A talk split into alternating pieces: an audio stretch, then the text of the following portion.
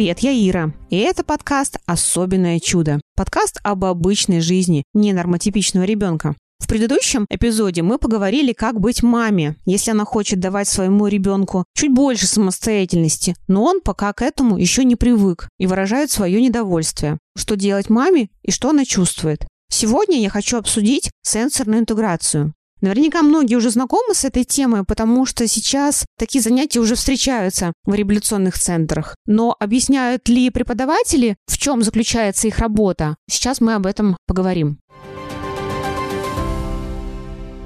Сенсорная интеграция – это процесс, во время которого нервная система получает информацию от рецепторов органов чувств. Потом анализирует их и использует эту информацию для выполнения какой-то деятельности. Сенсорная интеграция – это западная школа. Впервые была описана американским эрготерапевтом в 70-х годах Джин Айрес. Она выделила три базовые системы восприятия, которые начинают работать еще в утробе матери. Вестибулярная система, система поддержания равновесия. Второе – тактильная система, это кожная чувствительность. И проприоцептивная система, мышечно-суставное чувство. Слух, обоняние и зрение, то есть виды чувствительности, с помощью которых воспринимаются предметы, находящиеся на расстоянии, начинают работать на поздней стадии. Теперь давайте подробно разбираться. Начнем с первого, с вестибулярной системы. Эта система анализирует наше положение относительно Земли, с той скоростью, с которой мы двигаемся, как высоко находимся от поверхности Земли. Вестибулярная система может быть как повышена, так и понижена. Ребенок с пониженной вестибулярной системой будет искать эту информацию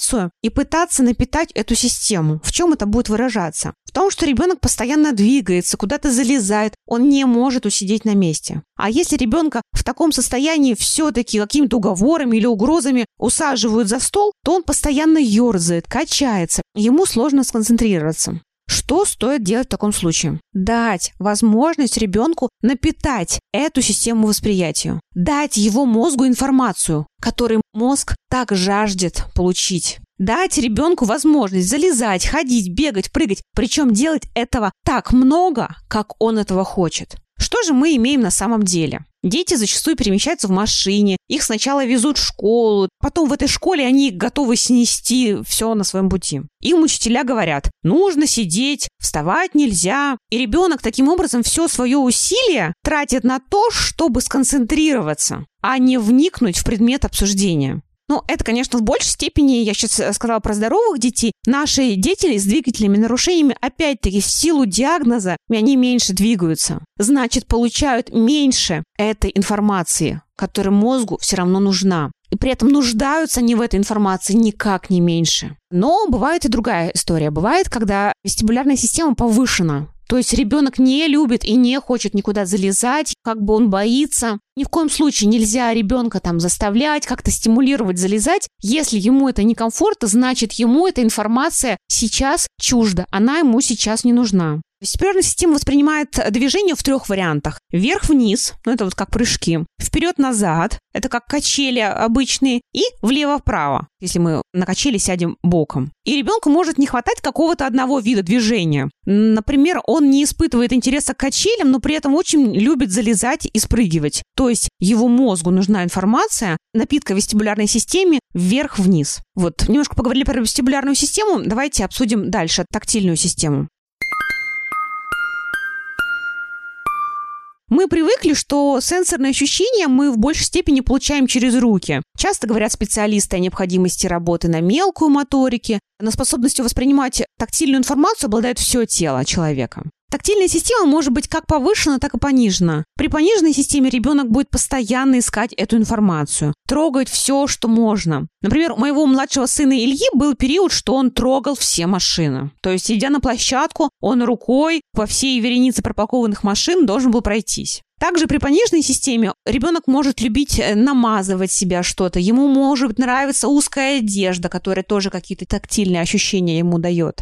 При повышенной системе наоборот. Ребенок будет брезглив, он будет не любить пачкаться, ему может не нравиться еда такая похожая на грязь, там какие-то подливы, что-то такое намешанное, овощи намешанные, допустим, все вместе. Его может быть очень раздражать какой-то там маленькая бирка на кофте. Вся вот эта информация от тела для него воспринимается очень остро. Поэтому, если ребенок чувствует дефицит этой информации, наша задача ему ее дать. Если ему эта информация неприятна, ее насильно давать и заставлять ребенка совершенно не стоит. Могу рассказать такой пример из своей личной жизни. Мой муж вот не может терпеть в кровати каких-то крошечек, песчинок. Не то, чтобы у меня в кровати куча песка, но какие-то песчинки туда могут попасть. То есть меня эта песчинка не будет беспокоить. Но мой муж будет вытряхивать эту песчинку, может перестилать постель перед тем, как ложиться, и говорить, что только так он может уснуть. Но когда я начала погружаться в сенсорную информацию, я понимаю, что это особенность его тактильной системы, что он на физическом уровне не может, если вот эта песчинка с ним будет соприкасаться, но это вот может быть, чтобы меня там будут как-то тыкать палкой. То есть я такой чувствительности не имею. Мой муж, он более чувствителен, и поэтому все должно быть у нас без какие-то катышки. Там, не дай бог, какая-нибудь катышка будет на подушке. Этого категорически быть не должно. Так что та вот сказка про принцессу на горошине, это не про такое воспитание девушки такой капризной, а про то, что у нее повышенная тактильная чувствительность. И вот эта горошина под скольки там семью матрасами, она просто ее чувствует на физическом уровне. Это особенность ее нервной системы. Поэтому сейчас я разрешаю детям пачкаться на улице, трогать машины, залезать в грязь, Естественно, ребенок не должен промокнуть при этом, но почему нельзя взять там палку и ковырять этой палкой в луже, если, естественно, это все не приведет к загрязнению других людей в первую очередь, к каким-то травмам своим, но и намоканию ног, допустим. По этой причине также я не заставляю надевать детей варежки на улице. Не раз видела, когда на площадке еще в середине осени детям мама уже не разрешает снимать в песочнице перчатки. Если ребенок без перчатки берет песок, то мама тут же побегает, отряхивает протягивает руки, говорит, что сейчас все будет в песке, и нужно обязательно одеть варежки. Ну, то есть, опять-таки, мы тем самым ребенка ограничиваем в получении этой информации. Оно будет само собой записывать сама. Да, да. Само собой. Ламаская черепаха и кусала всех остака. Кусь-кусь, кусь, никого я не боюсь. Мы с вами уже поговорили про тактильную, вестибулярную систему. Осталась третья система, проприоцептивная. Это суставные ощущения. Эта система не бывает повышена или понижена. Все дети нуждаются в напитке ее. Сказать больше, я считаю, что все люди нуждаются в напитке проприоцептивной системы. Сейчас мы разберем подробно. Здесь э, есть два вида работы этой системы. Это выполнение действий с усилием, когда задействуется работа суставов, то есть это носить, толкать, двигать, и воздействие на сами суставы, то есть это проминание, надавливание. Вот если вы сейчас возьмете там правой рукой и сильно-сильно промнете свою левую руку, это и есть работа с проприоцептивной системой. Что дает ребенку работа с этими ощущениями? Она дает понимание картины своего тела, границ своего тела, понимание, какие усилия приводят к чему. Бывают дети, которые натыкаются на предметы, неловко двигаются, своими движениями они могут ронять посуду. Ребенок там, допустим, берет пластиковый стакан, берет его с такой силой, что стаканчик сжимается. Или он может там обнимать других детей почти до скрипа.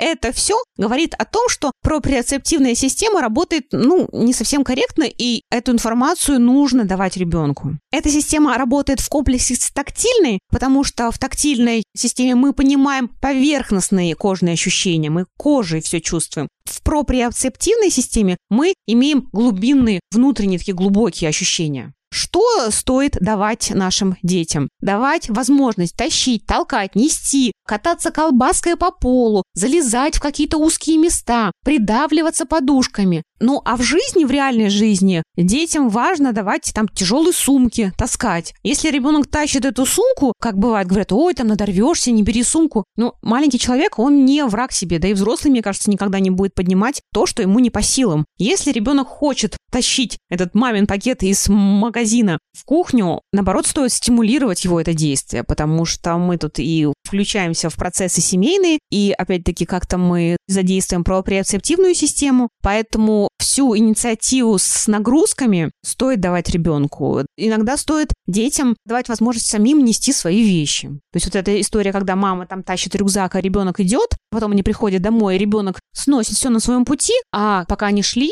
с каких-то занятий, если бы ребенка была возможность самому нести этот рюкзак, а бы как, там ему поставил, если он едет в коляске, допустим, он бы ему на коленках стоял, он бы ощущал вес этого тела, вес этого рюкзака, то, возможно, мы бы в пути задействовали эту проприоцептивную систему, и дому ребенку уже не требовалось бы такой нагрузки. Не хотелось бы им дома получить такую нагрузку. На самом деле, тема сенсорной интеграции, она очень интересная, потому что она позволяет понять, как мы уже выяснили, не только детей, но и мужей. Поэтому я думаю, я обязательно сделаю какой-то эпизод с специалистом, чтобы это все было не только с моих уст звучало, но и от людей с соответствующим образованием. А пока еще хочу сказать, что бывают такие ситуации, когда кажется, что ребенок, ну вот реально нарывается, что вот он ведет себя так, что наша реакция, там, какое-то повышение голоса, или, может быть, какие-то резкие движения, может быть, как-то его одергивание. То есть ребенок заведомо нас провоцирует на какой-то конфликт. Как это можно оценить с точки зрения сенсорной интеграции? С точки зрения сенсорной интеграции ему не хватает информации как раз-таки вот про приоцептивные системы. И нашим криком он получает нагрузку, вибрации, да, какое-то резкие действия,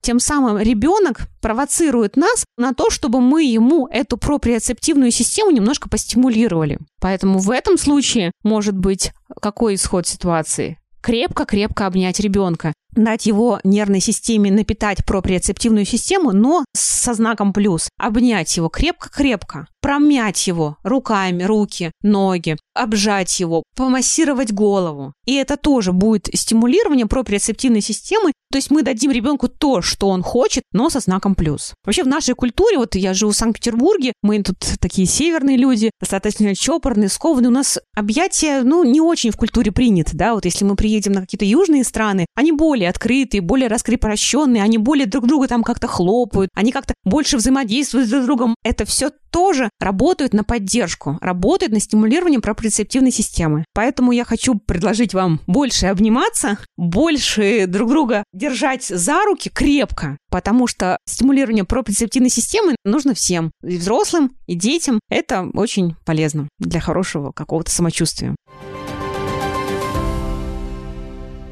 Мой эпизод подошел к концу. Обязательно расскажите про сенсорную интеграцию маме, папе, сестре и обязательно мужу, конечно. Поделитесь подкастом, потому что сейчас я только его начинаю развивать, и мне очень важно, чтобы аудитория росла. Это важно и для меня, и, я думаю, темой сегодняшнего эпизода вам тоже будет интересно поделиться. Отмечайте мой аккаунт в сторис, ссылка на Инстаграм есть ниже. Если есть вопросы, пишите в директ, буду рада пообщаться. Ну, вроде все. До новых встреч!